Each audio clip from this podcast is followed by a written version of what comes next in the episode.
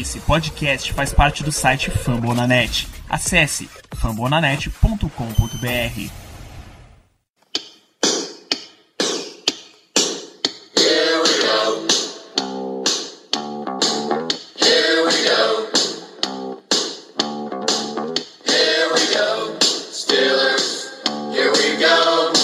Pittsburgh's going to the Super Bowl. Here we go. Muito bem, pessoal.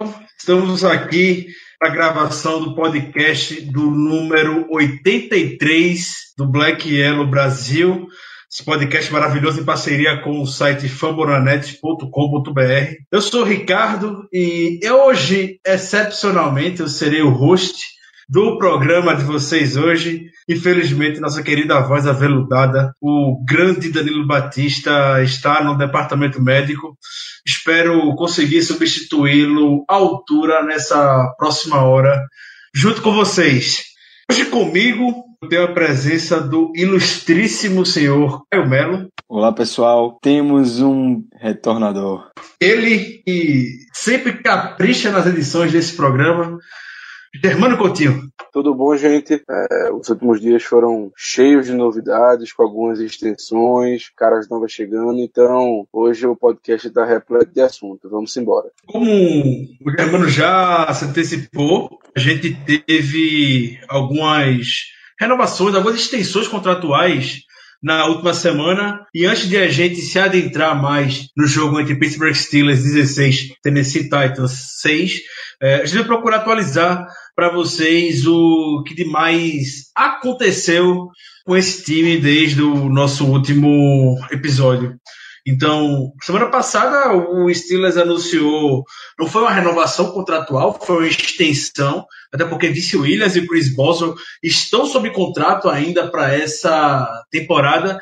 Então, o cap de ambos os jogadores uh, esse ano continua o mesmo em termos de cap, a gente não teve nenhuma vantagem e nenhuma desvantagem. Então, a extensão contratual que o Vince Williams assinou foi de três anos, é, um valor de 18 milhões e 600 mil dólares, perdão, 18 milhões e 600 mil dólares, o que dá uma média de 6 milhões e 200 mil dólares para o inside linebacker. É, acredito que era uma renovação extremamente necessária, até pela nossa falta de depth na posição, a falta de ter um titular consistente ao lado do Vince Williams e até uma perspecção para o futuro da posição. A gente infelizmente não sabe a quantas anda a recuperação do Ryan Chazier e na próxima temporada o Vince Williams seria um free agent. Então, como o Steelers geralmente faz, procura logo renovar com seus titulares antes deles atingirem o mercado. O que vocês têm a comentar acerca dessa,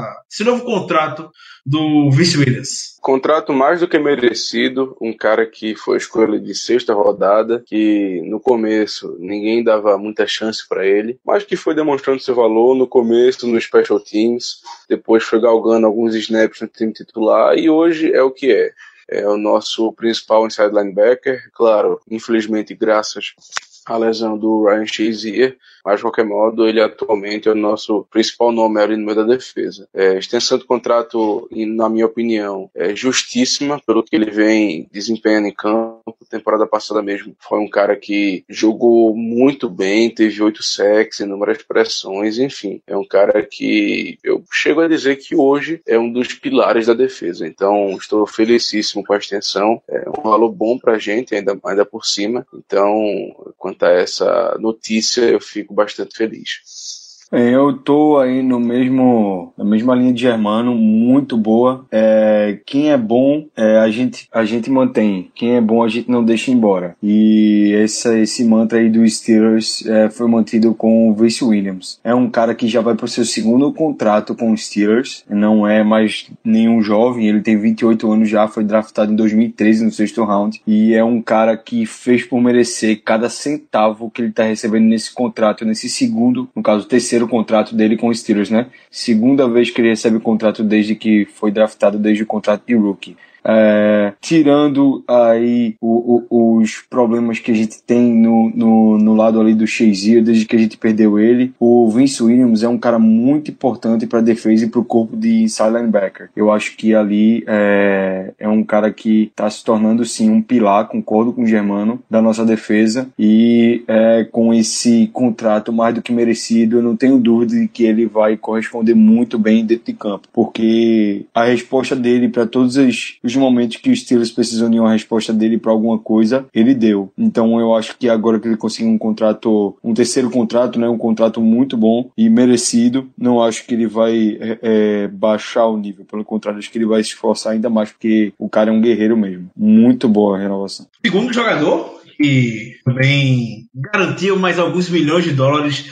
na conta bancária, foi ele, o Wizard of Boss, nosso kicker, Chris Boswell, ganhou um merecido contrato, uma extensão contratual de quatro anos, como ele já tem um contrato desse ano, contrato de cinco anos é, para o jogador no valor de 16 milhões 700 mil dólares anualmente. Ele vai ganhar um salário de 4 milhões 175 mil dólares, um dos kickers mais bem pagos na NFL e não, não é por acaso que a gente garantiu Boswell por tantos anos, depois da temporada 2017 que ele fez. Foram 35 field goals feitos, recorde na história da franquia, total de 142 pontos. Também foi o jogador que mais pontuou em uma temporada na história da franquia. Foram quatro chutes decisivos em vitórias apertadas que o Steelers teve na temporada passada. Ganhou o prêmio de melhor jogador da AFC de Special Teams na semana 13.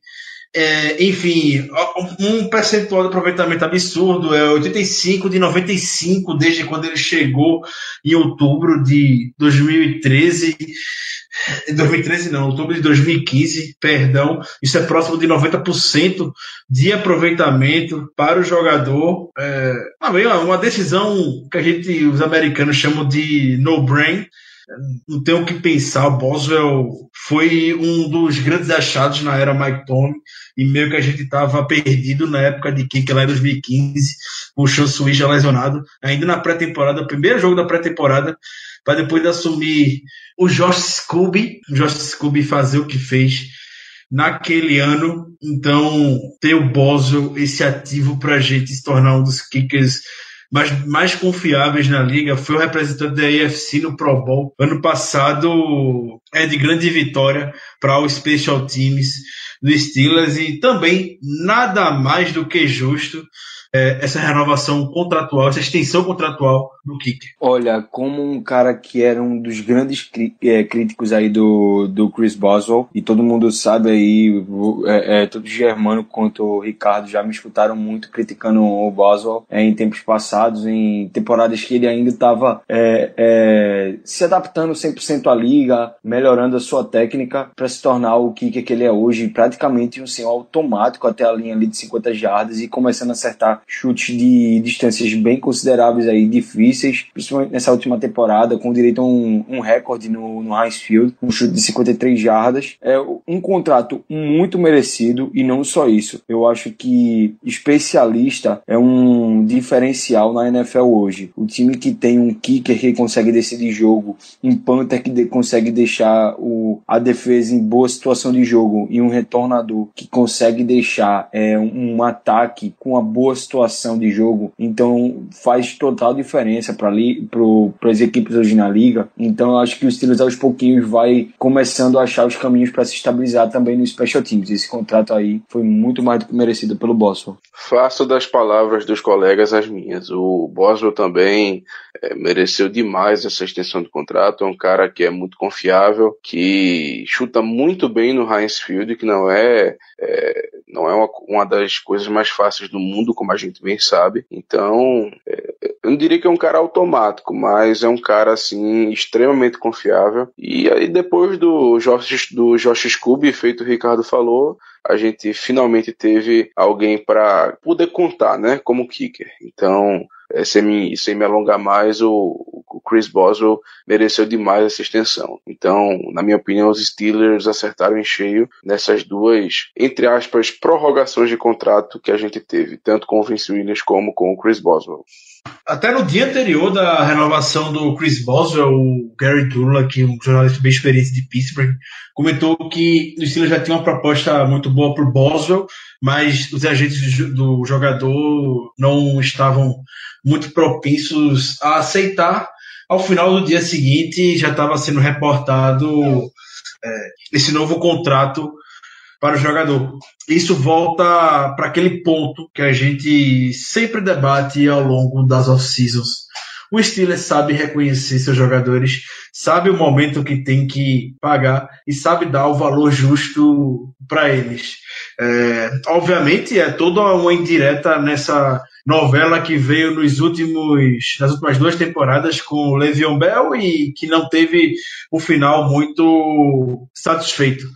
O Steelers é um dos times da liga que não perde seus jogadores. A gente já conversou bastante sobre isso ao longo desses todos os 83 episódios do podcast. Digo e repito, canso de falar. O, tem um jogador que eu digo, afirmo que o Steelers perdeu para o mercado. Isso só foi o Keenan Lewis lá atrás pro New Orleans Saints e só. Os demais jogadores o Steelers não perde e que isso fique muito na cabeça dos torcedores que estão aqui nos ouvindo hoje. É, quando se trata de negociação, Kevin Colbert e Oman Ken, que é o, uma espécie de braço direito do Kevin Colbert nesses assuntos, são especialistas dentro da liga. Passando adiante, Tivemos notícias bastante positivas com relação a alguns jogadores que estavam machucados. Então foi a presença do TJ Watt, voltou treinando normalmente. O Raymond Foster também já estava recupera, tá se recuperando, então até pelas imagens que circularam pela internet, é, eu acredito que o, o Foster vai estar recuperado para estar jogando na estreia no domingo contra o Cleveland Browns da próxima semana, obviamente. E o Jesse James também, que ele saiu com uma lesão nas costas do jogo contra o Titans, estava em campo hoje. É, segue na sideline, infelizmente, essas chaves como o Vince McDonald, o Mike Hilton, o Dan McCullers, o Steven Ridley perdendo tempo precioso com a lesão na virilha. É, a lesão do Mike Hilton e do Vince McDonald não me preocupavam pela tranquilidade que o Tony passava nas entrevistas. Geralmente ele falava que era algo dia por dia a dia para recuperação e agora ele muda o tom semana a semana. É, a temporada regular já está batendo na porta. Vince McDonald, especialmente, perdeu muito tempo, perdeu basicamente o training camp todinho. O depth tight na verdade, está bem complicado. Também depois dessa lesão que o Jesse Davis também teve. Ele parece estar tá bem, mas todo jeito é um susto quando seus três jogadores estão com lesão. Vamos torcer, acredito que o Steelers vai trazer um tie-end até o, o, início da temporada regular, em meio a tantos cortes que vão ter.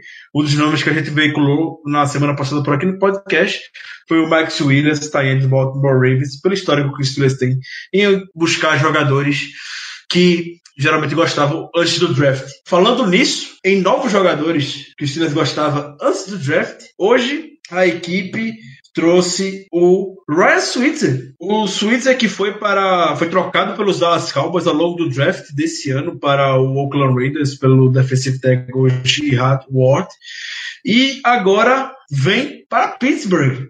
É, eu tenho certeza que tem gente aqui na nossa mesa que está muito empolgada com a chegada desse jogador um ano e meio atrás, eu, eu escrevia: se tivesse um mock draft sem um crushzinho por um wide receiver um pouco desconhecido, não teria, sido, não teria sido feito por mim esse mock draft. Um ano, um ano e meio atrás, eu é, fiz um mock draft é, pro site do Fambonanet, pro blog do Black Yellow BR, e no sétimo round eu coloquei pro Steelers draftar o Ryan Switzer, wide receiver e retornador de North Carolina. É, ele, eu já na, na, época já taxava ele como um possível novo Julian Edelman ou um possível novo Wes Welker. É um cara extremamente dinâmico quando está saindo do slot, apesar de não ter trabalhado tanto nos Cowboys quando foi draftado para ser é, o slot receiver retornado por lá, porque nos Cowboys eles têm um cara muito, muito é, é, já sedimentado ali com o Dak Prescott, que é o Cole Beasley. E só sobrou pro Ryan Switzer, que inclusive começou a temporada passada com problemas de lesão, é, se é, mostrar o seu valor no jogo de retorno. E ele mostrou, se mostrou ser um excelente retornador quando retornou o punt de 83 jardas para touchdown contra o Washington Redskins. Não fosse só por isso, ele teve alguns bons retornos de kickoff também, inclusive um contra o Philadelphia Eagles, que ganhou o Super Bowl na temporada passada, em que ele retornou um kickoff para a linha de 40 jardas do campo ofensivo. Então é um cara muito interessante para os Steelers que já vinha muito tempo sofrendo com retornadores. A gente saiu de nomes para de testar nomes como Dre Archer, de trazer jogadores como Jacoby Jones, de testar é, Niall Davis, é, Kobe Hamilton já foi lá retornador, Martavis Bryant, Sammy Coates, é, Fitzgerald,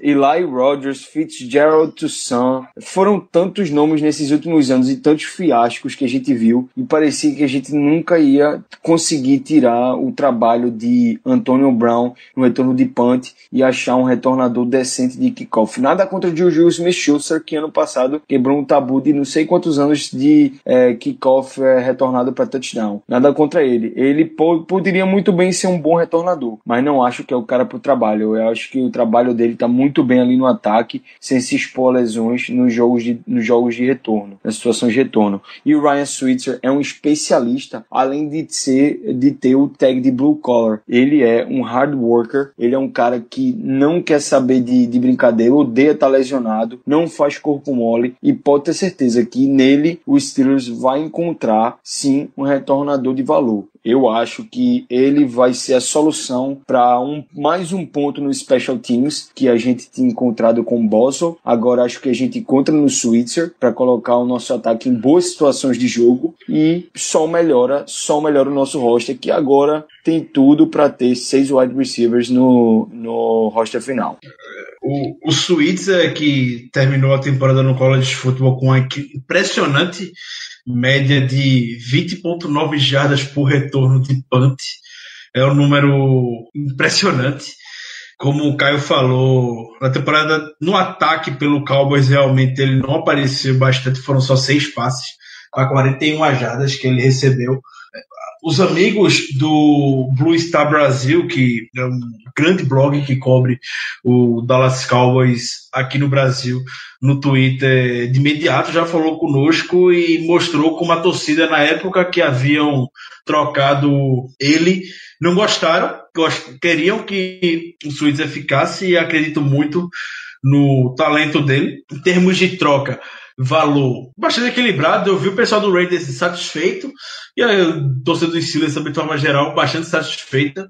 O Raiders ganha uma escolha de quinta rodada do Steelers. O Steelers ganha, além do Red Switzer, uma escolha de sexta rodada no draft de 2019. Sem contar, além dessa ameaça que ele tem no Special Teams, é, Swedes é uma, pode ser uma arma como um slot receiver. A gente tem o Juju hoje, o backup imediato do Juju. Eventualmente seria o Eli Rogers. O Eli Rogers está machucado, está suspenso. Não acredito que é, seja um bom sinal para o Eli Rogers essa chegada do Switzer. Como o Caio falou, acredito que os seis nomes é, para a posição com Antônio Brown, Juju, James Washington, Switzer, Justin Hunter e Darius Hayward Bay já estão fechados para temporada regular 2018. Certo, Germano? Rapaz, é, bom, eu também é, reitero assim embaixo tudo que vocês falaram acerca do Switzer, mas eu não diria que essa sexta vaga de wide receiver, especialmente com o Justin Hunter, esteja exatamente cravada. Mas eu também concordo que é, seria uma surpresa a gente não, não ver os seis nomes que você acabou de citar no roster final. Só diria que não está exatamente cravado ainda.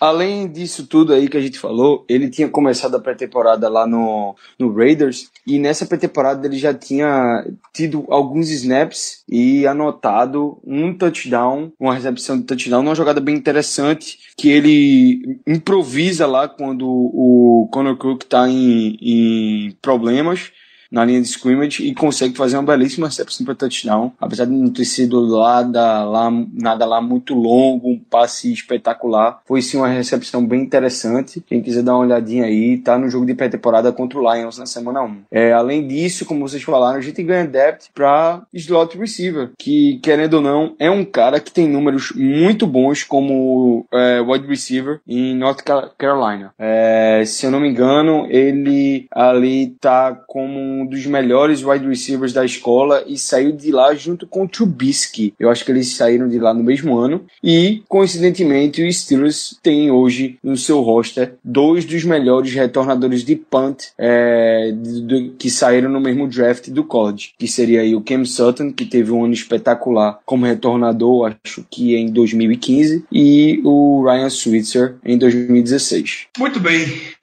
Dando um, o final nesse nosso primeiro bloco para atualizar vocês das notícias, do que aconteceu. Vamos comentar agora sobre a partida do último final de semana, do sábado pela tarde, a volta ao Heinz Field, a volta de Ben Roethlisberger aos gramados, a vitória do Pittsburgh Steelers 16, Tennessee Titans 6 é, uma vitória, mesmo em pré-temporada, necessária. Eu vou começar a falar sobre esse jogo, como eu terminei o último programa. Para Mike Tony, o que vai sempre importar é como o time reage à adversidade e a defesa contra o Titans reagiu de maneira impecável. A unidade titular, salve dois erros que poderiam ter custado caro, mas Mariota em um lance errou grotescamente o Corey Davis, que estava sozinho. E no outro foi uma conversão terceira descida, onde os jogadores seguem na mesmo problema da temporada passada. Parece não ter muita noção quando descem para a cobertura, de onde é a, conversa, a linha de conversão da primeira descida e acabam cedendo mais espaço do que devem.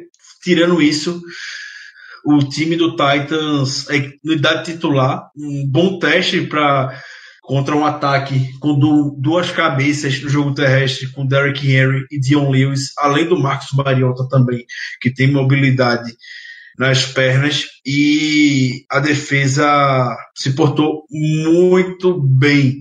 A equipe do Tennessee Titans foi avançar para metade do campo só no quarto quarto. Até lá não tiveram espaço para avançar. O Titans ficou da primeira drive do jogo até os últimos 10 segundos do terceiro quarto sem conseguir um first down sequer. O front seven com John Bostic, Vice Williams, Bud Dupree, a DL que jogou muito bem com Tweet, Hayward, Hargrave, não deram, não deram espaço para que a defesa, o ataque do Titans tivesse pelo menos um pouco a trabalhar no jogo. Até um, um ponto positivo que eu postei no Twitter, o Burns muito bem no run support, fazendo o tackle do Derrick Henry, que é um dos running backs talvez mais difíceis de taclear na NFL, e ele foi simplesmente perfeito no tackle, nas pernas do jogador, não conseguiu o first down. Extremamente positivo isso para o Burns, que seja uma tendência a partir de agora. O que, é que vocês acharam dessa atuação defensiva? Necessária? Respondeu bem? Ou ainda é para meter um hashtag calma nela? Eu diria que é para meter um hashtag calma. E digo isso pelo seguinte: apesar de que, como você bem falou, Ricardo, a defesa é, ter melhorado, diria eu, da água para o vinho em relação ao jogo corrido de, do jogo contra o Packers para o jogo contra os Titans. É, eu ainda vou ficar muito, assim, vou ficar muito precavido em relação a essa defesa. Eu vou, eu não vou entrar em hype, eu não vou achar que tá tudo mil maravilhas, porque não é isso que eu vi. É, a defesa realmente contra o corrido e contra o corrido dos Titans, que como você falou, é, é um time perigoso nesse aspecto, é um time que corre primeiro com a bola para depois passar, algo que hoje em dia na NFL não é muito comum. É, a defesa foi bem, o front seven foi muito bem nesse, nesse sentido. Porém, é, a defesa contra, contra o passe, contra o jogo aéreo, ainda me preocupa bastante eu achei a defesa um pouco um pouco soft, lembrando um pouco aquele nosso velho conhecido é, But Do Not Break, que é a defesa que cede muitas jardas, mas que não cede é, pontuações. Então, assim, eu fico, eu fico um pouco, é, como é que eu posso dizer? Eu fico um pouco apreensivo ainda com a defesa. É, fico feliz dela ter melhorado no, na questão do jogo corrido, mas é, fico um pouco preocupado ainda com é, o jogo aéreo. Claro que a nossa defesa nunca vai ser perfeita, isso é fato mas tem algumas questões que eu acho que podem ser melhoradas e que se essas questões forem realmente ajustadas pelo coaching staff, é, temos tudo para ter uma temporada muito boa pela frente.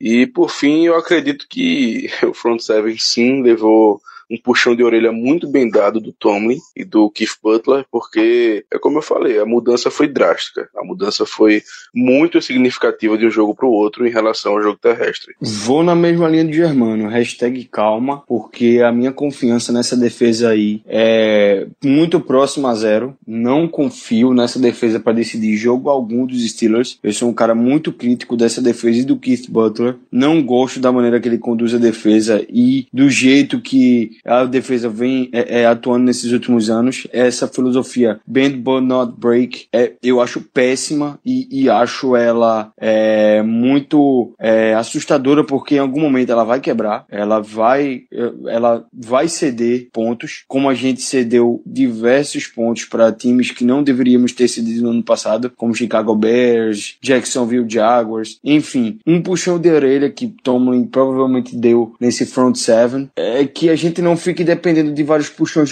de orelha na próxima temporada. Porque na temporada passada a gente viu Tom tendo que dar puxão de orelha para poder voltar aos trilhos. Na temporada retrasada, a mesma coisa depois daquele jogo dos Cowboys. Então vamos ver se essa temporada não precisa de puxão de orelha. Se começa a é, rodando a uma, indo a uma rotação muito alta e se mantém nessa rotação alta. Porque para defesa regular a gente está tendo muita temporada já. Muita temporada com defesa oscilando entre não conseguir parar o jogo corrido, depois não consegue parar o jogo aéreo, depois não consegue parar nenhum nem outro. Tá na hora de finalmente essa defesa corresponder, porque investimento e talento não falta. Não falta. Na defesa, é um nome que precisa ser destacado no jogo. Isso eu não vou querer citar maiores titulares, e sim falar do Matthew Thomas. O Matthew Thomas jogou formações entre os titulares logo no início do jogo. Coincidentemente, uma formação, ele até comentou ao final do jogo qual era o nome, era Seminole,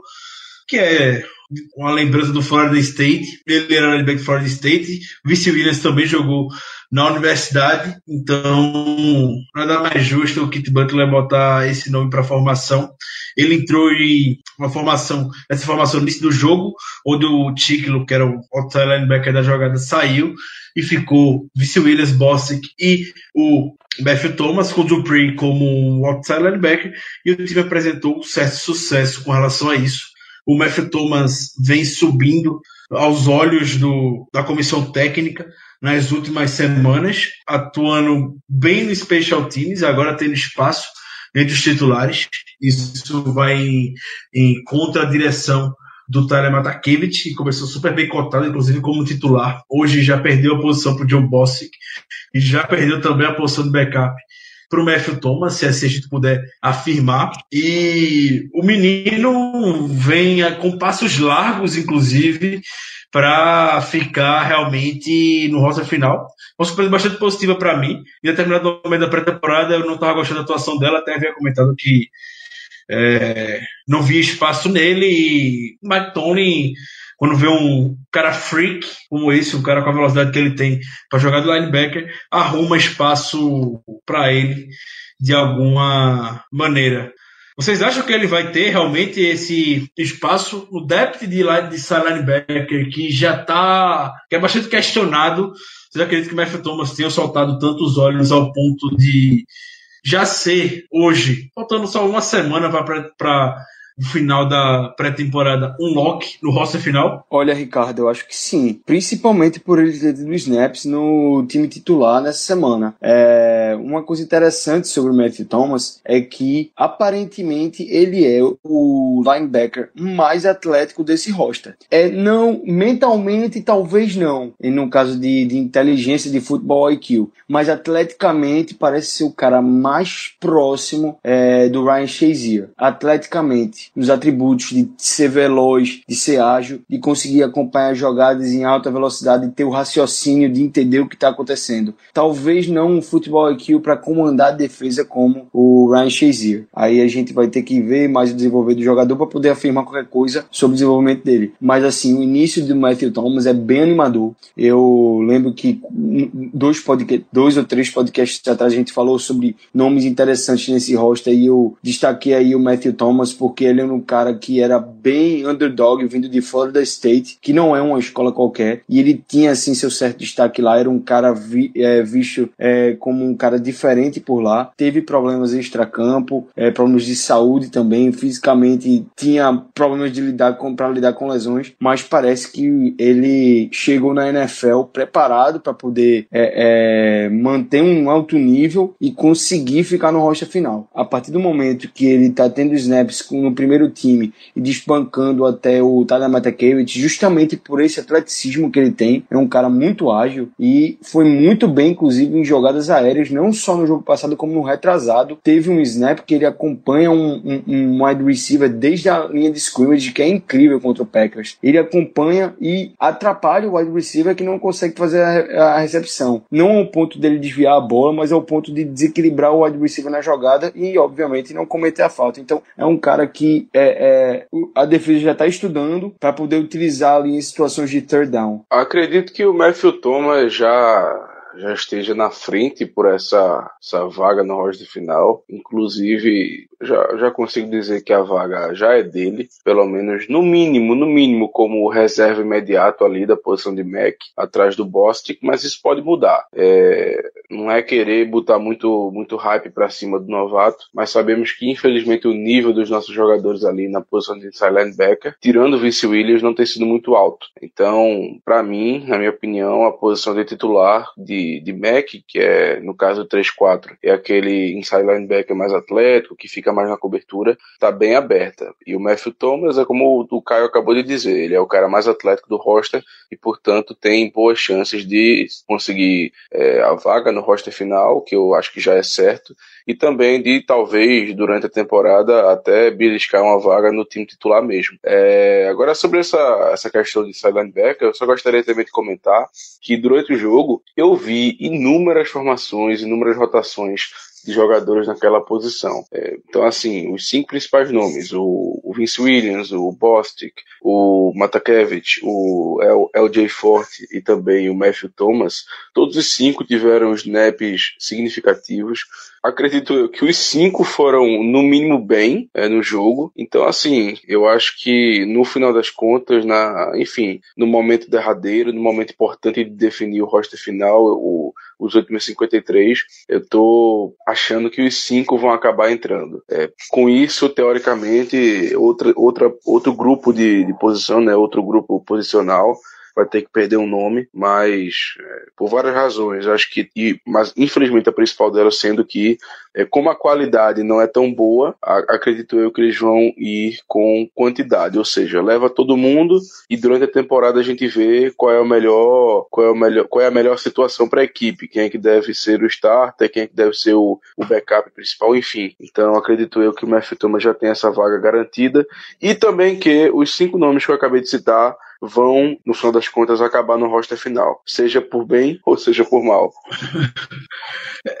Essa questão dos linebackers, só para fechar esse assunto da defesa, é, trazer à tona também a disputa entre os outside linebackers. É, a gente viu um bom jogo do Ola, do Ferto Hugeni e do Keio Adams. Os três jogaram muito bem É, eu compactuo de uma impressão que eu tive entre alguns companheiros da timeline pelo Twitter durante o jogo, onde o Ola especialmente tem um arsenal de pass rush muito bom, inclusive melhor, já mostra dentro de campo, pelo menos na defesa, mais do que o Ticlo mostrou até hoje. É, a gente está falando desses cinco inside linebackers.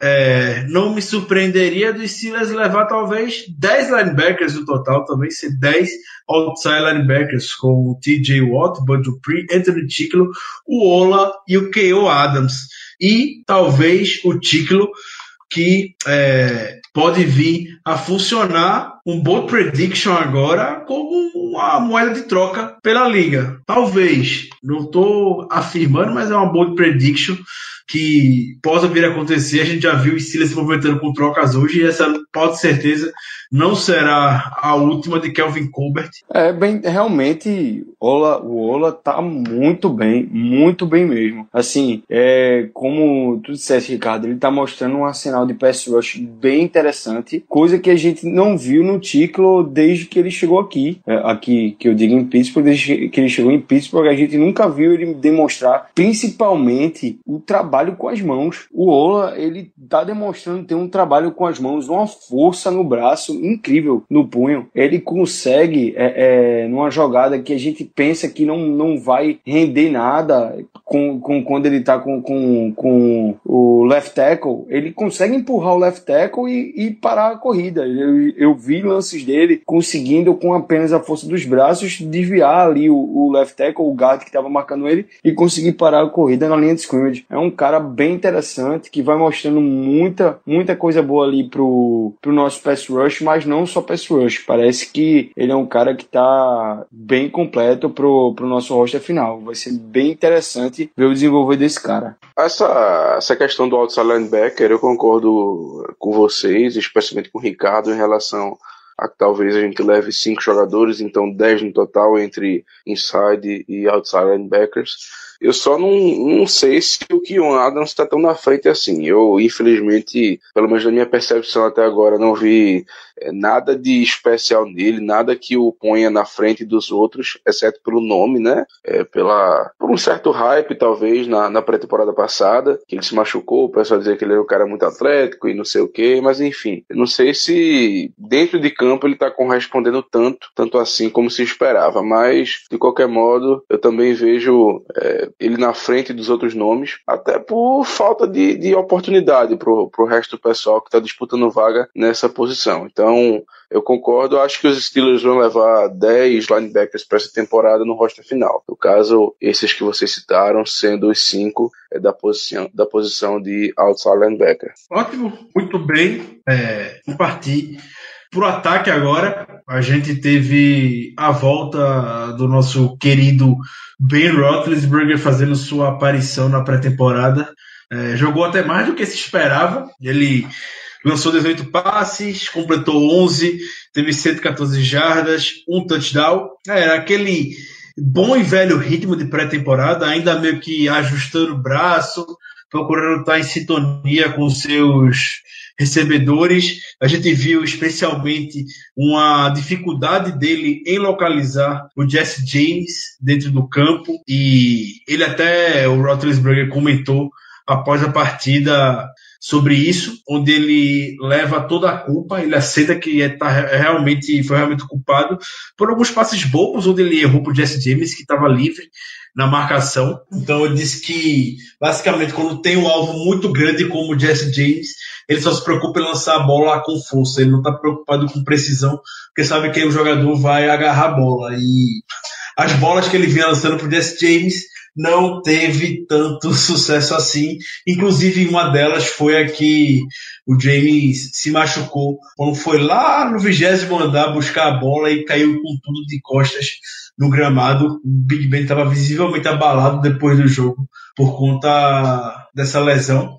E, e uma daquelas entrevistas de pré-temporada que a repórter Miss Matthews fica na sideline conversando com os jogadores, Ela falou com o Roethlisberger que perguntou como é que foi essa primeira experiência ao lado do Fitner, como chamando jogadas, e ele disse que ele, o Big Ben chamou jogadas por responsabilidade dele, o Fitner também chamou algumas outras jogadas, e vai ser essa tendência mesmo. A gente sabe eh, o principal motivo de, da saída do Todd Haley é, foi o fim do contrato, mas por trás era o desejo do Big Ben e botar o Fitner lá é botar o Big Ben na sideline. É, Big Ben vai ser um dos, mais do que nunca, um dos responsáveis por carregar o ataque nessa temporada. Ele procurou arriscar, tentou envolver o James Washington no jogo, o James Washington um pouco bem marcado, envolveu o Jesse Hunter no jogo, para quem ele lançou um touchdown, procurou bastante o Juju no meio, jogando no slot, e eu acho que o Juju vai ser muito bom nessa, nessa posição esse ano, especialmente. Das, das 50%, 50 das conversões de terceira descida foram com passes para o Juju desse jeito no jogo. E também chamar atenção para a atuação do James Conner recebendo passes. O James Conner recebeu seis, seis passes para 52 jardas. Foram, teve passes que eram aqueles checkdowns, screens realmente, mas teve outros passes que é que a gente vê que o Le'Veon Bell faz ao final de tudo. O James Conner saindo para sideline, fazendo a recepção, quebrando o tempo, conseguindo o first down. É o James Conner cruzando pelo meio do campo, o Big Ben lançando a bola para ele, ele conseguindo fazer a recepção. É, o Conner desenvolveu muito bem essa habilidade de receber passes.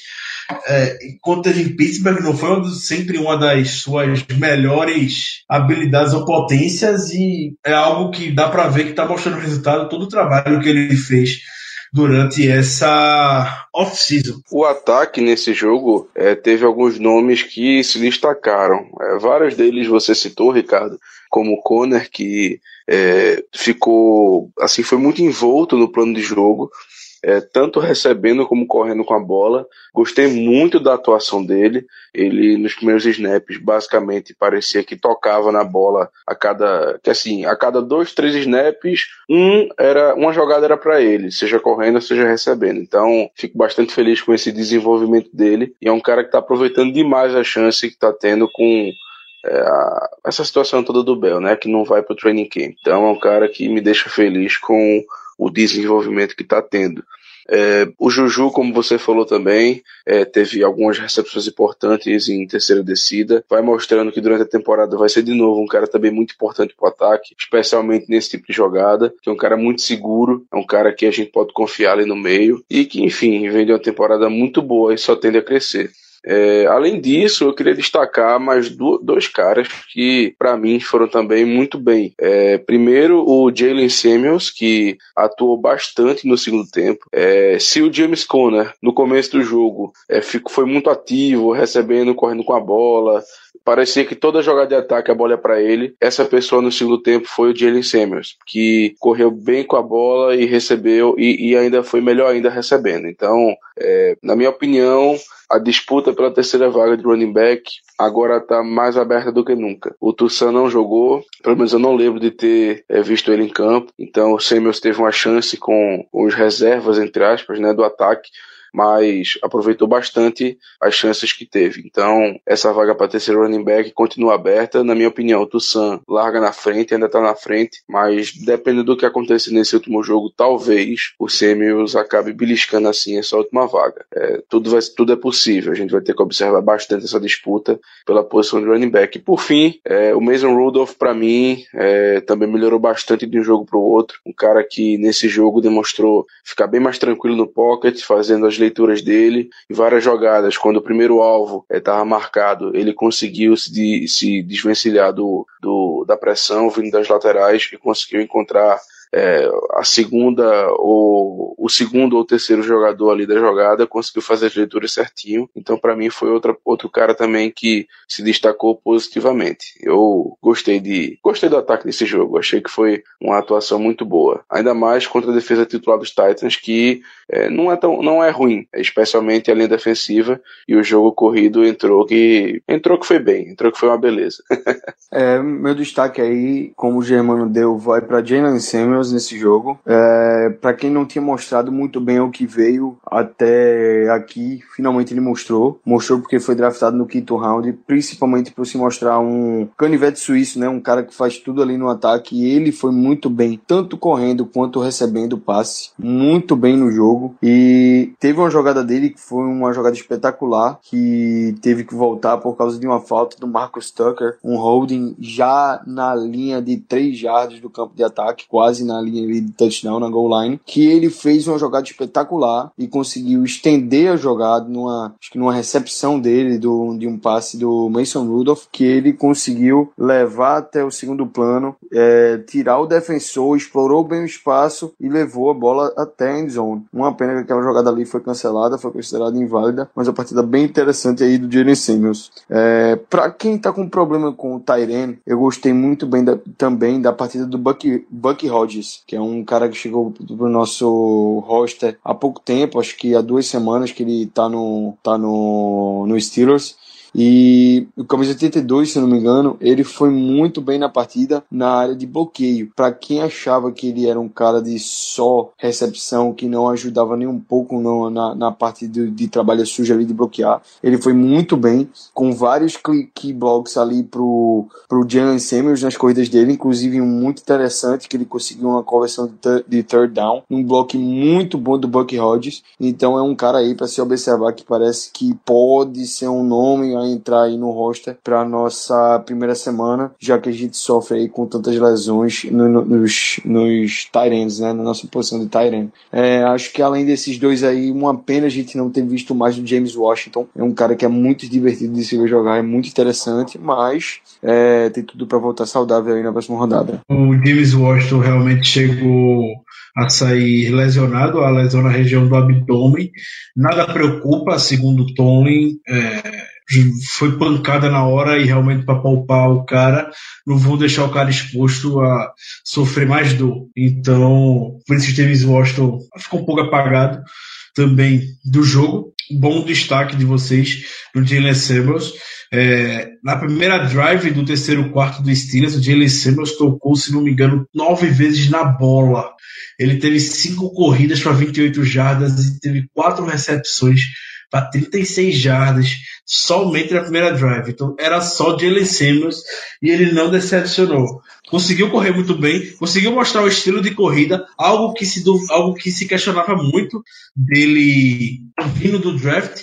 Ele vinha no college football é, muito cru com relação a esse movimento mais de running back e ele mostrou muita segurança no que fazia, conseguiu seguir muito bem os bloqueios que a OL no início do terceiro quarto abriram para ele. E teve a melhor jogada na partida dele foi no lado por um hold, um hold completamente desnecessário do Marcus Tucker e que em nada ajudou ou interferiu positivamente para o Jalen Samuels entrar na endzone, se o Marcos Tucker tivesse ficado parado, o Samuels entraria do mesmo jeito na endzone. Então, todo destaque Oi, sim para ele. Oi. E esses números dele, tanto número de toques na bola, número de jadas conseguidas tanto terrestre contra aérea, lembra muito assim o, o números que o Le'Veon Bell conquista durante o jogo, né? Que ele, que ele mostra durante o jogo é, num drive dele ter 9 toques na bola, 30 jardas terrestres, 30 aéreas. Assim, lembra muito os jogos do Le'Veon Bell. Não estou fazendo nenhuma comparação. Estou mostrando que é um jogador diferente, que inserido na dinâmica do nosso ataque, pode mostrar uma coisa bem interessante, que são números é, é, que foram relevantes para pro ataque numa partida. Em um drive só. Só em um drive. Perfeito, concordo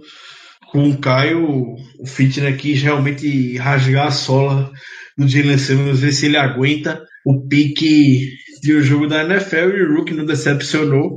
É, eu não ficaria tão otimista como o Germano está com relação à segurança da vaga do Fitzgerald Toussaint e o Jalen Simmons aproveitou bem demais a oportunidade da lesão de Steven Ridley, que jogou bem demais contra o Eagles, mas contra o Packers já não jogou, perdeu tempo contra o contra o Titans agora e o Ridley por mais bom jogador que seja, é, ele precisa mostrar atividade, precisa mostrar talento dentro do campo e isso Jalen Samuels superou ele durante esses jogos na pré-temporada, então É, a vida dos dois, os dois veteranos, perdão, o Toussaint e o Samuels, está complicada é, devido à ascensão do Rookie. E quem comemora isso é Mike Tony, que já havia comentado bem a respeito do camisa 38 na temporada passada. Na temporada passada, não, na semana passada. Ô Ricardo, só uma coisa. É... Rapaz, eu não, tô, eu não tô muito seguro em relação à vaga do Tussan, não, pô. eu acho que não, a disputa tá aberta. Pelo jeito que você falou, parecendo que você tava entrando no time do cara desagenciados e. Não, não, não, não, não, Inclusive, inclusive, eu acho que com essa contratação do Ryan Switzer, o Tussan tá bem lascado para conseguir ficar nesse, nesse roster. Rapaz, quem não jogou não vai importar muita coisa, não. Quem, não, quem não jogou nesse, nesse terceiro jogo de pré-temporada já tá falando ao corte. E eu tô olhando pro Josh Dobbs, que não jogou, e o Fitzgerald Tussauds também. São dois jogadores pra... que estão muito no hot seat e a gente vai ter que ver como é que eles vão se portar. Se o Tony vai botar o Tussan para jogar no, na quinta-feira contra o Panthers, porque ele já disse que o Josh Dobbs vai jogar todo o jogo. A gente não vai ver Big Ben, não vai ver Landry Jones, vai ver Mason Rudolph em campo. Rapaz, eu discordo. Eu acho que o fato do Tussan não ter jogado é, não deixa ele no hot seat, não. O, jo o Joshua Dobbs, sim, por motivos óbvios, que a gente já comentou aqui anteriormente, mas em relação ao Tussan eu discordo. Eu acho que o Tussan é, teve chances boas nos dois primeiros jogos, foi bem nos dois primeiros jogos e enfrentando principalmente a defesa titular dos adversários. O Semels foi bem, mas a gente tem que lembrar que ele enfrentou a, entre, os reservas, entre aspas, da defesa dos Titans. Então, assim, ele não enfrentou a defesa titular. É, é algo também a, ser, a, a, levar em consideração, a se considerar. Eu acho que esse último jogo, se o Tussan for bem, na minha opinião, a vaga ainda é dele. Eu acho que tá uma disputa muito aberta entre ele e o Jalen Samuels, mas se o Tussan for bem nesse último jogo, tiver um desempenho parecido com o que ele teve no primeiro e no segundo jogo da pré-temporada, para mim a vaga dele por questões de talvez confiança do Tomlin, questões de longevidade, enfim, não sei mas eu tô sentindo que se ele for bem, a vaga é dele. Eu discordo quanto a esse ponto de que ele estaria no hot seat por não ter jogado nesse último jogo. Eu acho que ele tá ameaçado por a gente ter encontrado valor no Special Teams e um retornador. Eu acho que isso ameaça muito mais ele do que o desempenho do Jalen, Samuels, que pode ser que esteja um passo à frente, a gente não sabe, por ser um rookie e por ter mostrado valor nesse jogo. Pode ser que o favorito do Tomlin seja o Steven Ridley e ele já tenha a vaga no final, a gente não sabe. Mas existe essa possibilidade. Eu acho que isso é, é mais nocivo a ele a vinda do Switzer do que a partida do Samuels. Rapaz, Caio, apesar do Switzer realmente ser um retornador e do Tussan é, ter, ter aparecido é, retornando o kickoff, enfim, eu não, eu não acho que o, a vinda do Switzer vai impactar muito o destino do, do Tussan no roster final. Afinal de contas, é, entre aspas, o Switzer iria pegar uma vaga que seria do Eli Rogers ou até do próprio Justin Hunter, dependendo de como as coisas aconteçam. Então aquela terceira vaga de running back ainda está aberta. Tudo bem que talvez o Tussan perca um pouco de valor nos special teams, porque é, a necessidade de um retornador estaria suprida com o Switzer mas no final das contas, eu realmente não acho que essa contratação vai impactar muito a situação do, do no roster final. Para mim, ele vai disputar, como eu tô falando, é, diretamente com o Jalen Samuels por, por essa última vaga, e na minha opinião, ele sai na frente. Eu acho que a vaga é dele, e assim, a vaga é dele para ele perder. Se a, se a pré-temporada acabasse hoje, eu depositaria todas as minhas fichas no Tussan como é, dono dessa última vaga de running back no roster final. Perfeito. Vamos seguindo para o bloco derradeiro desse rápido programa. É, não poderia faltar as perguntas que vocês nos mandam no Twitter. Então eu vou começar com a do Di Lima. É, ele pergunta o que a gente acabou de discutir, então vou citar aqui, para que a gente já tenha pautado bem esse assunto. Ele questiona: a chegada do Switzer significa que o Samuels ganhou a vaga de terceiro running back e com isso o Fitzgerald vai para o espaço. Só voltar dois minutos ou três minutos do podcast, a gente dissecou muito bem a respeito desse assunto. Caramba, e o pior é que justamente o Di Lima falou comigo hoje no Twitter e ele me fez essa pergunta, eu não tive a oportunidade de responder ele. Então aí tá respondido é, essa questão do Tucson. Ao meu ver, ele tá bem ameaçado com essa vinda do Switzer, por ele perder um pouco do valor dele no Special Teams, que parecia ser bem crucial para ele estar tá no roster. O nosso querido amigo Gibrica Dantas Olha aí, gostando de da menção ao Dantas hoje, e sua homenagem também. Obrigado, obrigado. Esse, esse nome aí eu nunca vou esquecer. é, ele questiona semana passada problemas com, ILB, com os linebackers, retornadores e TS não confiáveis em defesa inferior ao ano passado. E agora, a perspectiva continua igual? Bom, primeiro um grande abraço para o nosso queridíssimo ouvinte Jabrico Show Dantas. Esse aí é, já ganhou o apelido aqui dos integrantes do podcast. e assim, é, quanto a esses questionamentos, é, alguns, é, acredito eu que nenhum, quer dizer, apenas um foi resolvido. Foi a questão do retornador, que com essa contratação do Switzer, basicamente nós já temos a resposta de, de como o time vai lidar com isso. E quanto aos outros, vai depender. Por exemplo, a defesa realmente deve ser inferior à do ano passado porém, é, como a gente já comentou no começo do programa, demonstrou pontos positivos, especialmente contra o jogo corrido nesse último jogo. É, a posição de inside linebacker também já, já falamos durante o programa que teve bastante rotação, que o Matthew Thomas jogou bem, que deve, que deve ter garantido vaga no roster final, enfim. É, eu diria que eu estou menos preocupado com a posição de inside linebacker depois do último jogo do que eu estava depois do jogo contra o Packers. E por fim, a situação de Tyrande, eu acho que é a única que a gente ainda não tem uma, uma resposta ou pelo menos uma mudança significativa. Na verdade, eu diria que a posição de Tyrande, inclusive, está é, tá com mais dúvida ainda, porque o Vince McDonald está machucado com a lesão no pé, não atuou na pré-temporada ainda. O Jesse James jogou esse último jogo, foi, digamos assim, inconsistente, até porque o Big Ben não acertou muitos passes na direção dele e também teve até uma lesão, mas parece que já se recuperou, uma lesão nas costas. E por fim, o provável terceiro Tyrande até agora, que seria o Xavier Grimble, fez uma cirurgia né, no pulso e também vai ficar fora de combate até pelo menos a semana 1. Então, tá totalmente aberta essa terceira vaga de Tyrande. É, basicamente tudo pode acontecer, dependendo desse, desse último jogo aí contra o Panthers. É, sei lá, vai que o Buck Rogers tem, uma, tem uma, um desempenho muito bom. O Faraó, o Faraó McKeever, sei lá como é o nome daquele cara, também tem uma, uma atuação muito boa. Enfim, eu acho que depois desse último jogo, a posição de Tyrant seja mais aberta em todo o roster, pelo menos essa terceira vaga. Eu acho que ela é, superou a de inside linebacker e está como a, a, a, posição do elenco que, tem, que a gente tem mais dúvidas atualmente. Essa posição de terceiro Tyrant por roster final. Eu não tenho menor dúvida que a qualquer momento o Steelers vai atrás de um tie A qualquer momento isso vai vir acontecer. Muito difícil que vai chegar na temporada com toda desconfiança em cima da posição.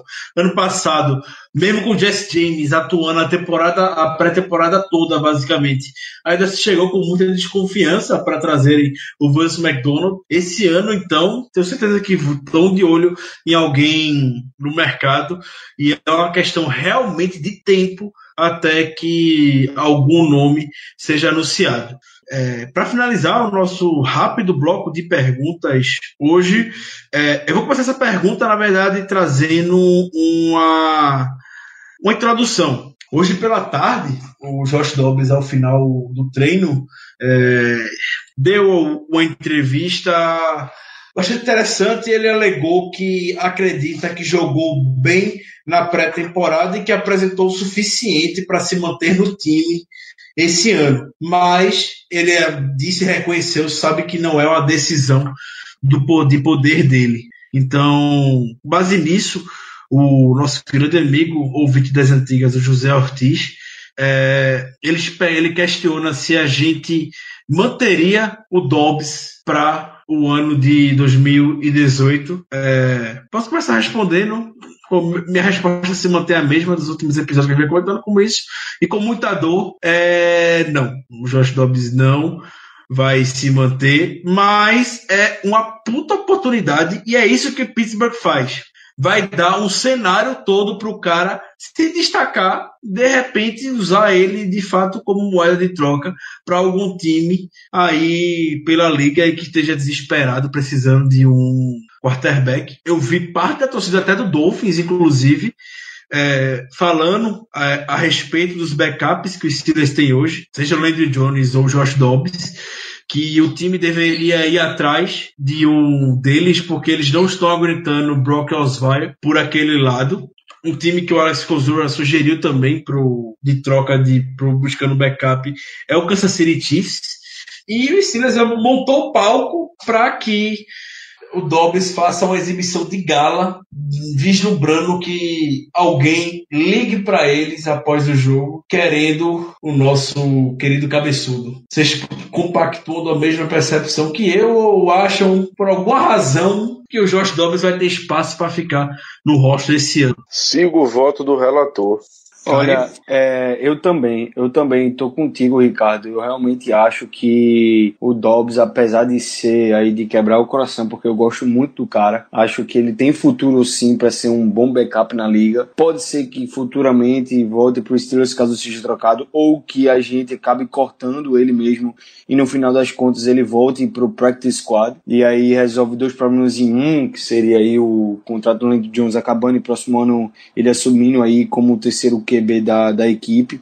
Enfim, é um, um cara que é, é com tristeza que a gente vê os Steelers é, cortando caminhos com ele, né? Ter, terminando aí o, o, o, provavelmente cortando ele ou trocando ou se livrando dele. Infelizmente, apareceu um talento no Rudolph que tivemos que pegar e que vai ter que criar essa, esse, esse, esse corte aí chato, mas não é um corte ruim, né? Pior é quando a gente tá cortando o jogador por ser ruim, que a gente tem que cortar todo jeito para se livrar do problema quando era com o Anton Blake. Mas nesse caso aí é, é triste, mas significa que o nosso depth de quarterback tá, tá numa qualidade bem considerável. Bem, é... vamos agora para para finalizar esse nosso programa de hoje. Então vou solicitar você, Caio, que já estava falando agora há pouco, emende com a sua consideração final, por gentileza. Bem, como consideração final, primeiro é, falar que foi muito boa essas duas renovações para os Steelers, tanto do Vince Williams quanto do Boswell. Espero que renovações como essas é, continuem acontecendo no nosso roster aí, talvez uma indireta para quem sabe renovar com o Le'Veon Bell, porque jogador bom e nome que é, é importante para a franquia, a gente não deixa embora. A gente segura aqui. Então, que continue essa onda aí de renovações e que é, é, é, esses caras aí prosperem, continuem prosperando nos Steelers, porque são jogadores importantes, é, hoje pilares é, do nosso, da nossa equipe. E não podia deixar de falar aí da minha empolgação com Ryan Switzer.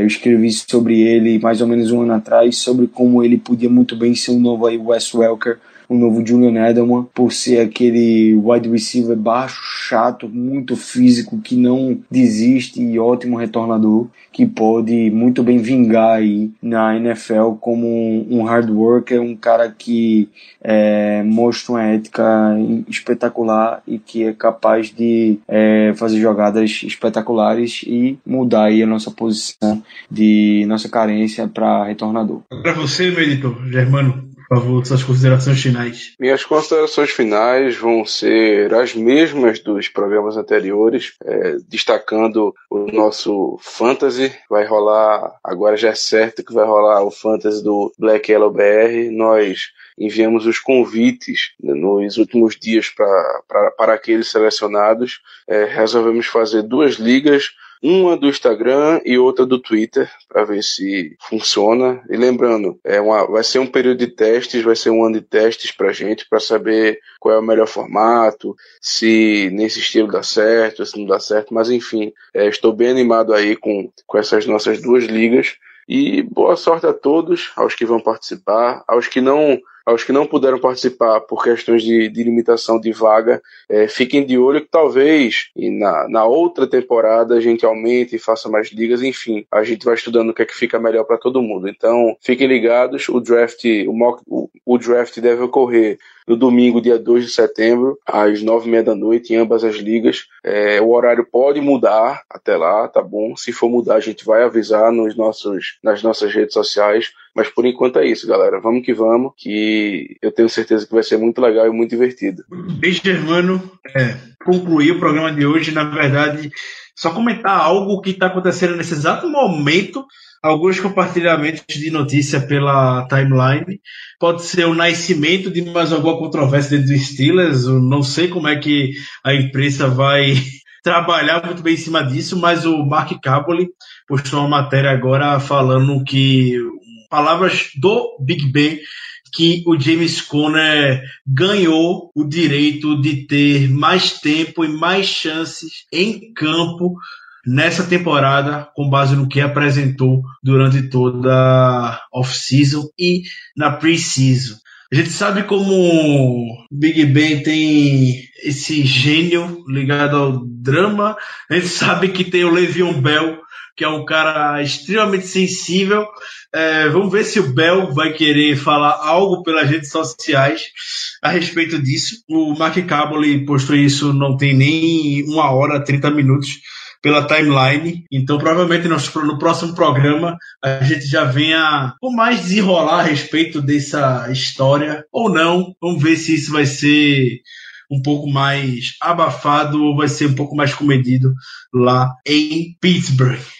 Então, muito obrigado, pessoal, por ter nos acompanhado durante esse tempo em mais um episódio do Black Yellow Brasil Podcast. Nunca esqueça, por favor, de ir lá no iTunes, dê sua avaliação. Isso é bastante importante para que a gente chegue para mais torcedores do Pittsburgh Steelers. Se você tem alguma dúvida, se tem aquele amigo que está pensando em qual time na NFL deseja acompanhar, recomenda ele, recomenda o nosso programa para ele. Quem sabe através dessa nossa conversa sobre o Pittsburgh Steelers, ele não venha se juntar ao nosso lado, beleza? Temporada regular chegando. Muito obrigado novamente pela presença de todos aqui conosco e um grande abraço.